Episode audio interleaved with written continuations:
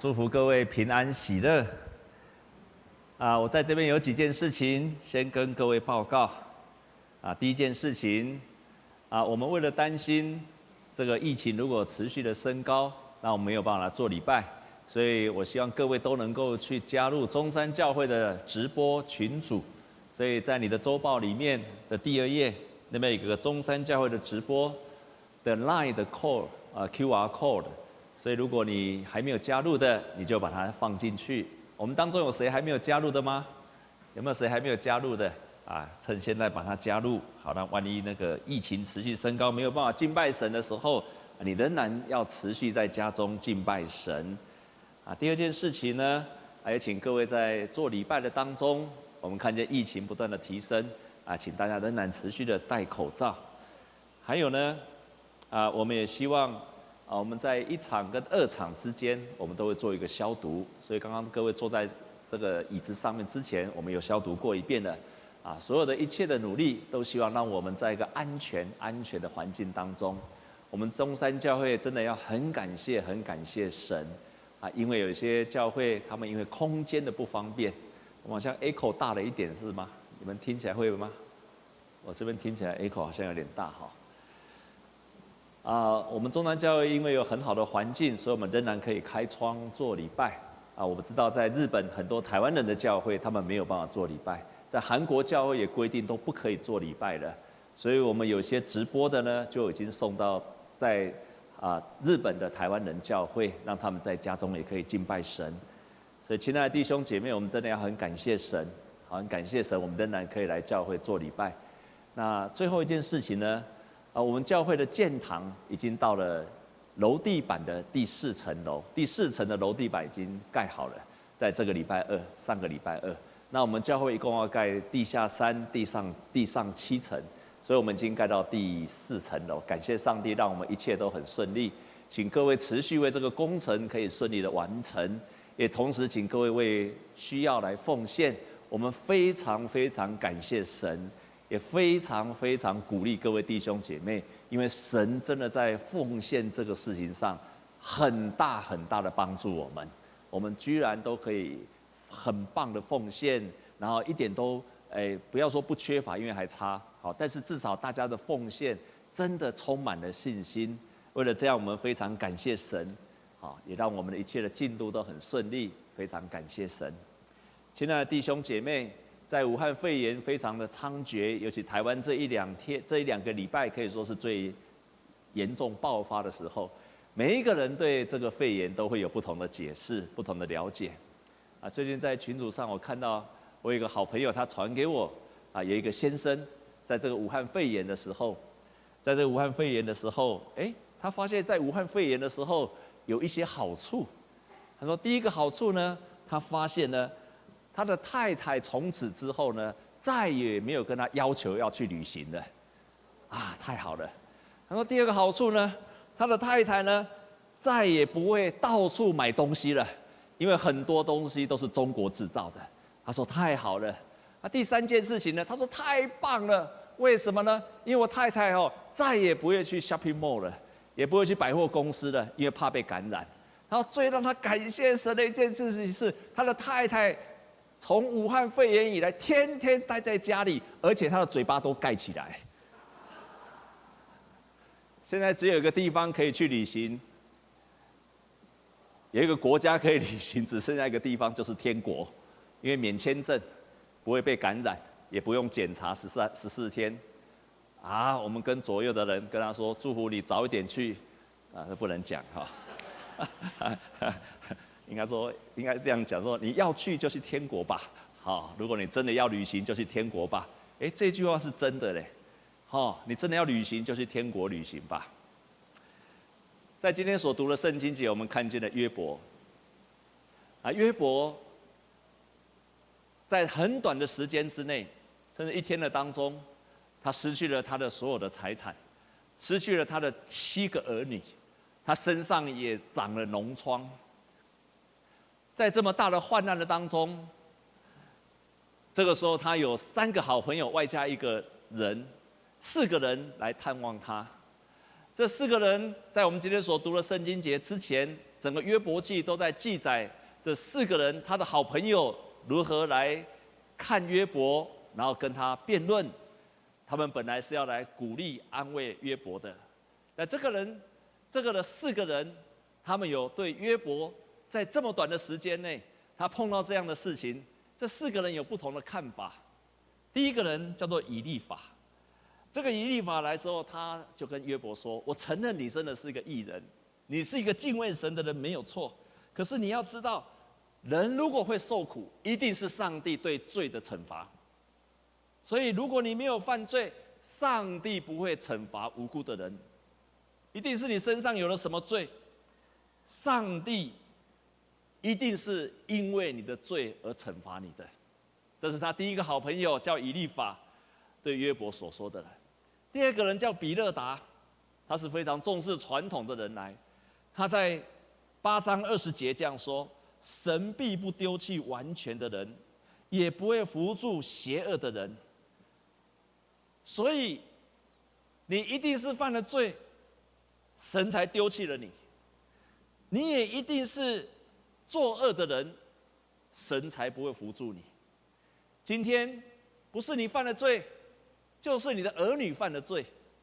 这是他第二个好朋友对他的说法。第三个朋友，这种朋友就不要结交了。这个人叫做索法，他来看见约伯一再的否认说我没有罪，我没有得罪神的时候，这时候他第三个朋友，他直接来说法来，他开始就毫不客气的就批评了他说。神追讨你，比你的罪孽该得的还要少。简单讲就是，神在你身上所有的处罚，还比不上你犯的罪。你一定犯这个，你犯的这样罪，神在你身上所做的报应呢，还要少。你的罪更多嘞，你自己都不知道嘞。哇，亲爱弟兄姐妹，这个好朋友这样子就算了，但是第四个人来。叫做以利户，他这样说：“他说约伯，当你在苦难的当中，你要小心，不要再犯了罪了。然后你在苦难的当中呢，你还要看见，因为神的道路高过你的道路，神的意念也高过你的意念。所以神的计划、神的道路你不知道，为什么你会受苦？因为神有他的道路、他的计划，你不知道。所以。”他们四个人看法不同，切入角度的不同。有的人是从他就是犯了罪，有的人是说你身边的人犯了罪，有的人是说你可能不知道犯了罪，有的人是说因为上帝的旨意你不知道。但是他们四个都共通的一点就是约伯你犯罪了。可是约伯彻底的推翻他们四个人，反驳这四个人，因为在圣经的一开始就说。约伯是一个完全正直、敬畏神，而且远离恶事的人。约伯也一再的反驳说：“他说，如果我受苦了，我愿意接受你的惩罚。可是我并没有受苦啊。”他拒绝去接受。请你要注意，约伯他赞成，几乎所有旧约的人都赞成，也支持一个人犯了罪，上帝是处罚他。约伯也认同。他说：“如果我犯了罪的时候，那上帝你来处罚我吧。”所以在今天我们所读的第二四十二章的之前的四十一章，约伯就一样一样的检查他自己，到底我在每一样的事情上，我到底有没有做错？我跟上帝的约定有没有做？他一样一样的检查、检查、检查。他觉得我还是没有犯错啊。我如果犯了罪，上帝你处罚我，我甘愿。可是我没有犯了罪，我为什么要受这么大、这么大的处罚呢？这是约伯的反驳，亲爱的弟兄姐妹。九二一地震的时候，我带着四五十位台湾神学院的学生，那个时候我在台神当老师，我带了四五十位的学生，一直到埔里，然后到信义乡，到那个地方去发放物资。在那发放物资的时候，我看见在中埔那个地方，四层楼的四层楼的房子。四楼变成一楼，整个是压下来了。然后我在普里基督教医院的旁边，看到的是一个一个又一个的尸袋，到处都是在地震当中死去的人。我们的学生在普里基督教医院跑到六楼、七楼去照顾那个地方，因为那个时候很多的年长者没有办法搬出来。就在隔天，九一地震是七点一，隔一天发生了一个五点六的余震，所以当他们学生在上面的时候，突然余震又发了五点六，哇！那个时候我真的是吓坏了。然后那地震那边一直摇，一直摇，他们都在七六楼、七楼，不得不只好把那些老人家连在病床，就协助他们搬下，因为不敢坐电梯，就从六楼、七楼把那些老人家一起把他搬到。地上地上的空地的地方去，我有一个学生一边搬一边搬一边跟上帝祷告说：“上帝呀、我还年轻，我还不想死啊！”非常的恐怖，我亲身经历到那时候五点六，而且是一直震一直震的时候，连我自己在睡午觉的时候，那个时候发生余震的时候，在睡午觉的时候，我睡到一半被震醒了，非常的惶恐，非常的害怕，然后到了隔天呢。又睡午觉的时候，明明没有地震，明明没有地震，我连做梦都梦到他地震。我突然梦到地震，我自己吓醒了，说：“赶快跑啊！”所以我一个人就往外冲出去了。所有学生看到，只有我一个人往外跑，因为我做了一个噩梦，非常的恐怖的当中。之后我看很多人在讨论九二一地震。很多的牧师也好，神学家也好，教会也好，都在讨论九二一地震。为什么会有九二一地震？苦难为什么会发生？我发现每一个人都有不同的讲法，就像我们今天看到约伯记一样，也有不同的讲法，也有不同的讲法。最多的人就是从罪出发，所以很多人解释九二一地震的时候，就说因为台湾人犯罪，台湾籍因卡宝，台湾人太贪婪了，神借着九二一在教训、惩罚台湾人。可是有人说，为什么会在台中？因为台中有中台禅寺，所以上帝特别拣选了台中的地方。很多这样的说法，可是也有人的说法都不一样。有人在那个时候说末日近了，就像武汉肺炎的时候，也有人说是末日近了。的确，圣经也有同样的说法，在末日的时候会有瘟疫，在末日的时候会有战争，会有蝗虫。我们看今天这些事情不断的在发生，没有错，圣经上也是有这样的解释。也有人说是神的管教，有各样的解释彰显了出来。在九一那个时候，我发现每一个人对这一个苦难的发生有不同的解释。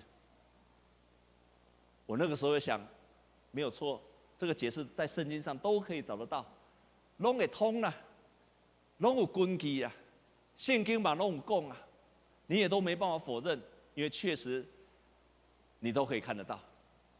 但是今天，今天武汉肺炎发生的时候，我重新去认识苦难。我从约伯记，我看见了一个，请你注意听我下面这句话：每一个人都在寻找自己对苦难的答案跟解释。下一句话更重要，但是你怎么解释？你如何的解释，在于你跟上帝的关系。各种的解释在圣经上都有，都讲得通。可是你选择了哪一种解释？你如何解释？到底一个武汉肺炎的发生对你来讲，你怎么解释？是咒诅，是灾难，是末日，是惩罚？你怎么解释？在于你跟神的关系。同样的，在你身上所发生的苦难，你怎么了解它？也在于你跟上帝的关系跟经历。你跟上帝的经历跟关系，你对上帝的认识，就决定了你对武汉肺炎的了解跟解释。这是我今天我从这个当中所体会到的。约伯，约伯，他怎么去认识神？我在他的身上，我看见了，在约伯记里面，如果你要问我的答案是什么，我在约伯记我看见了。其实他那四个朋友讲的有没有道理？都有道理，都有根据。可是我在约伯记我自己看到了，也就是我自己的解释，从我自己经历神的解释，一人会受苦，但是受苦后会有祝福。这是我的解释，也是我所经历的神。一人会受苦，但是受苦后会蒙福。阿门。弟兄姐妹，请问你有这样的信心吗？你相信经过武汉肺炎之后，你会蒙福吗？你会蒙福吗？你有这样的确信吗？我在约伯记的身上，我看见了约伯记最后的结果是一人也会受苦。当全世界武汉肺炎在肆虐的时候，一人也免不了会受苦，我们也会感染到。可是我们同时有同样的信心，经过这个苦难之后，我们会蒙福。我们看见了，在约伯记的身上，我看见了四个美好的功课，四件美好的功课。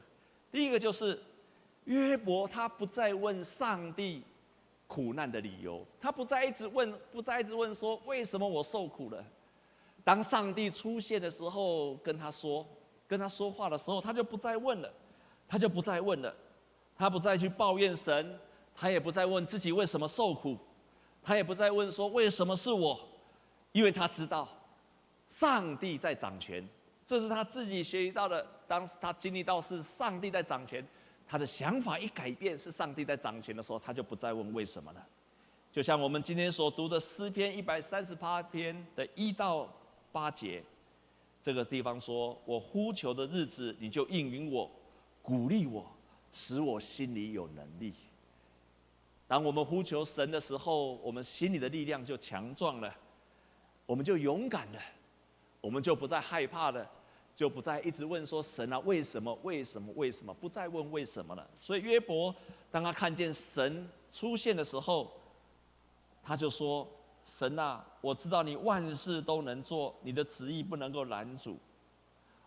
我所说的是我不明白的，这些事是太奇妙，是我不能够知道的。”约伯就不再去质问神了。这是我看见的约伯可以让我体会到的第一个。他不再问上帝，为什么是我得到这个苦难？第二个，在苦难的当中，约伯仍然持守敬虔，对神敬虔到底的态度。他即便受苦当中，他会抱怨，可是，在前面的四十一章的当中，你可以看见他一件一件的检视他自己，在受苦的当中，他对神仍然保持一个敬畏神的态度。所以圣经就这样这样这样记载记载说，耶和华就使约伯从苦境就转回了，而且从这个，因为他持守对上帝的敬虔，我们看圣经的后面，上帝是在这个敬虔的态度过后，上帝大大的祝福他，上帝大大的祝福他。这边有记载，约伯比先前更多，他有一万四千头羊。六千个骆驼，一千对牛，一千对母驴，他有七个儿女，三个女儿，而且记载到最后说，约伯又活了一百四十年。约伯的年纪老迈，日子满足而死。在经过这个苦难之后，约伯得到以前更加倍的祝福，更加倍的祝福，因为他持守在苦难的当中，对神敬畏的态度。到最后，人终究必会一死，约伯也会一死。可是，在他死的时候，满足的死，美好的祝福，神给他比以前加倍的祝福。亲爱的弟兄姐妹，愿你也得着像约伯一样的信心跟祝福，这样好吗？好吗？让我们既然经过了这个苦难的当中，可是我们对将来有一个盼望。我知道，经过这一段的时间，我们每一个人，全世界都在承受这个过程当中。可是，我要比，我不要白白的受苦，要受苦之后，我要成为一个蒙福的人。第三个，我学习到的，第三个，我学习到约伯记中学习到第三个功课，就是要彰显出上帝的作为。在这个苦难的事情上要彰显出上帝的作为。我特别要提醒各位弟兄姐妹，我们是活在新约，不是活在旧约。旧约没有耶稣基督，新约是有耶稣基督的，所以我们是活在耶稣基督的恩典之下的人。所以我们在看每一件事情的时候，不只看旧约，同时我们用新约，从耶稣基督的角度去看这个苦难。耶稣基督当他在世上的时候，他有一天看到一个瞎眼的人，那些旁边的人，他的门徒就问一个问题：为什么他会瞎眼呢？是他犯了罪吗？不然就是他的父母犯了罪，或者是他的祖先犯了罪。这些人跟约伯的四个朋友的论调完全一样，一定是有人犯了罪，他才受苦。他才眼瞎的，可是耶稣说不是的，这个人犯了罪，要显出上帝的作为出来。这个是耶稣对苦难的新的解释。而我们不是约伯的门徒，我们是耶稣的门徒，所以我们不可以只从约伯的角度来看苦难，你要从耶稣的角度来看苦难。耶稣对苦难的看法。没有解释原因，但是他一个肯定的做法，要显出上帝的作为出来。所以，亲爱的弟兄姐妹，跟你左右的人跟他宣告：你的苦难要显出上帝的作为。啊，因为你们都戴口罩，所以这样讲没有关系。亲爱的弟兄姐妹，这个是耶稣看待苦难的方式，要显出上帝的作为出来。同样的，不管是你所谓个人的，或者是你家庭的。或者你现在所面对的武汉的肺炎的，全世界的，你都可以同样的宣告，要显出上帝的作为出来，可以成为一个蒙福的人。最近我有一个很好的朋友，他寄了一篇文章给我，这是一个马街医师，心脏科的医师刘医师，然后他在这篇文章里面，他提出了，在这个武汉肺炎的时候。我们对很多的观念正好是可以调整的时候了，正好是可以调整的时候。哦，我觉得他说的太妙了，亲爱的弟兄姐妹，平常你平常的时候，你顺利的时候，这些问题对你来讲都不是问题。可是很感谢神，很感谢神，因为我们今天都面临到武汉肺炎，我们都面临到一个威胁感的当中，在这威胁感的当中，会帮助我们的不只是害怕。你在威胁感的当中，不仅仅是要害怕，不只是要谨慎。我常常说，你要谨慎，不要紧张；你要小心，但是不要担心。但是，当你在这样一个处境、处境、处境，这个是千载难逢的处境、处境、处境，千载难逢的处境当中，你要必须与人隔绝，你很多的不方便。这是一个神赐给我们一个很不一样的处境，在这个处境的当中。正好逼得我们所有的人必须要重新去想一些事情。这个刘医师就说，包括你的什么家庭观念改变了，你现在终于发现了，你的家庭才是你要死守的地方，因为一旦家庭进入到你的病毒进入到你的家庭的时候，你什么地方都不能够去的。而这个病毒不仅仅是那种让你身体受伤的那种真正的病毒，这个病毒还包括做什么？你的心里的病毒。如果你都每天被关在家里面的时候，亲爱的弟兄姐妹，已经有人跟我讲了，每天被关在家里面，快要得到忧郁症了。不能够出门的人都得到忧郁症了。你可以防止那个真正的病毒，你却没有办法防止你心里的病毒。你的家庭才是你要死守的地方。这个刘医师继续的说，还有包括你的价值观也改变了。你过去可能想买东买西，想到处去玩。你想要买更多，你想要拥有更多，但是当武汉肺炎的时候，让我们能够想到，我们人生只要有最基本的是什么？你只要有口罩、有卫生纸、泡面，你就很满足了。原来我们人生可以这么简单的满足，你的价值观可以趁机会调整，不要一天到晚一定要到哪里去玩。你现在哪里也不能够去玩了，你要问你最基本的满足是什么？第三个太有意思了，他说你的自我形象也改变了。以前你到处要美容、要化妆、美好的化妆品，现在你去美容、去打玻尿酸、去整形，没有办法，因为你整得多漂亮，到最后口罩还是要把你遮遮盖起来。你去打玻尿酸也是要盖起来，你画得多漂亮都盖起来。曾经有个教教会的姐妹，我看到说：“哎，我觉得你挂口罩比较漂亮哦。”哎呦，她气得要死，到今天都还气得要死。哎呀！可是我真的觉得你们当中有些人挂口罩是比较漂亮的，因为才能够把你漂亮的眼睛彰显出来。以前都看到其他的部分，你的自我的形象改变了，你才发现在这个当下，你不可能再靠你的面相，可是你这个人的态度是什么？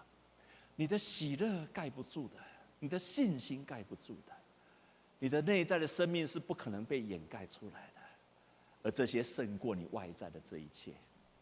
当他想到这个时候，我自己加了一项：你对教会的观念也在改变。过去你在那教会，如果是为了跟弟兄姐妹有很好的接触，啊，跟这些人在一起很快乐，恐怕你要失望了，因为这个时候，我们都希望你聚会完赶快离开，你也不敢有太多逗留的时时间，到最后你会单纯的原来到教会，你跟神的关系在决定了你是不是要来的教会。然后你才发现，原来你的家庭里面也要成为教会。教会不仅仅是聚在一起，连你的家庭都要成为教会。你的家庭祭坛要成为你的教会。你要从电视来看牧师的转播，你的家庭就变成你的教会了。你的教会观念也开始要改变了。约伯让我学习到的第三个观念，就是要显出上帝的作为。我们在这个当下可以学习更多更多的美好的事情。最后第四个，我觉得约伯让我们学到更棒的一件事情。他经过这个苦难之后，他有一个伟大的宣告。我们一起来读好吗？这一段很多的基督徒都知道这一段。我们一起来读四十二章，四十二章的第五节，第五节这一段大家，我们一起来读四十二，我们一起来大声的读，预备起。我从前风闻有你，现在亲眼看见你。再讲一遍，预备起。我从前风闻有你，现在亲眼看见，在苦难的当中，约伯一个极大的祝福。他过去只是听见了，对上帝有一个观念，现在上帝跟他对话了，他亲眼经历了神，他亲眼经历了神跟他对话。神对他不再是知识，而是一个亲身的经历，因为在苦难的当中，所以在经过这个苦难的当中，他对神的认识。跟体会也不一样了。约伯到底有什么不一样？跟他没有经历的神之前有什么不一样？我所看见的是，他看见了原来在苦难的当中，神仍然眷顾着他，神在掌权的。这个苦难是神在掌权的，武汉肺炎也是神在掌权的，不是病毒在掌权，也不是哪一个国家在掌权，是神在掌权。第二个，我发现。他在苦难的当中，他仍然相，原来神是一个活着的神，在苦难的当中，神仍然可以跟他对话，垂听他的祷告。约伯改变的是，在苦难的当中，他发现原来神是可以在他身边中的神，在苦难的当中，我的神仍然会让我蒙福的神。这个是约伯在苦难前跟苦难后对神完全不同的体认，完全不同的体认。我多么也盼望在座各位，当然我们要预防很多的预防，可是我多么盼望各位，在这个恐怕是人类的历史，也是已经有生之年千载难逢的机会，千载难逢的时机。用这个机会跟时间点，去经历到一个完全不一样的神吧。在两个礼拜前，两个礼拜前，我的爸爸八十九岁，他也得了肺炎，不过是台湾的，不是武汉的，他也得了肺炎，然后去马街医院。就诊，我才知道，在这个当下，医院控管的多严格。过去我们可以随意的探访他，什么时间要去探访他都可以。现在只能够有一个人从头看到尾，在那个地方当看护，而且家人探访的时间只有十一点半到十二点半，而且你进去只有一个人，十五分钟就要出来了。所以你可以看到我爸爸。八十九岁的老人家一个人在那个地方，他看不到他的亲人，多数的时间，他大概只有十五分钟可以看到他的亲人。然后呢，他在那一天的当中，一整天在那只有看护看着他。然后他想要吃什么，完全都不可以。亲爱的弟兄姐妹，武汉肺炎让我们体会到一个人跟人的隔绝，人跟人的隔绝。过去你旁边有你爱的家人，你的好朋友。过去你的好朋友可能对你来讲，好朋友就是常常跟你吃饭的人，可是如今你也不能够吃。过去你的好朋友、你的家人就是为你两肋插刀的人，可是现在他即使要为你两肋插刀，也没地方插了，因为你不可以去看他。如果有一天你倒在你在那个病床上的时候，你被完全的隔绝。你的家人不能够去看你，的朋友不能去看你的。在那个时候，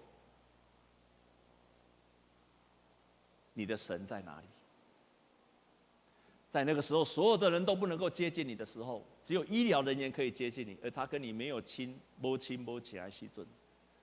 在那个时候，你就要问一个问题的：你的神在哪里？你的神有跟你在一起在？病房吗？你的神有像约伯的神，你能够说，我这件事情是神掌权的。你在那个病房的时候，你仍然可以说，从前我风闻有你，如今我见到你了。你在那个病房的时候，你的神在哪里？你在病房的时候，还有谁是你真正的朋友？没有一个人。可是我要告诉你。当你在面对到那样的情况的时候，只有一个人可以接近你，我们的主耶稣，他是你最好的朋友，他也不害怕瘟疫，当你求告他的时候，他就与你同在。我们渴望我们不要遇到那个情况，可是你不可预料的是不是那天会来到？愿在那一天的时候，你仍然从心里面像约伯一样说：“我从前风闻有你，如今我见到你了。”愿在那一刻的时候，你不是说我找不到我的神。愿在那一刻的时候，你祷告的时候，你可以大胆说：“主在我的身上。”愿在那一刻，当所有的人都不能够接近你的时候，你可以大声的宣告说：“神仍然与我同在，他是爱我的神。”他掌权，我们同心来祷告。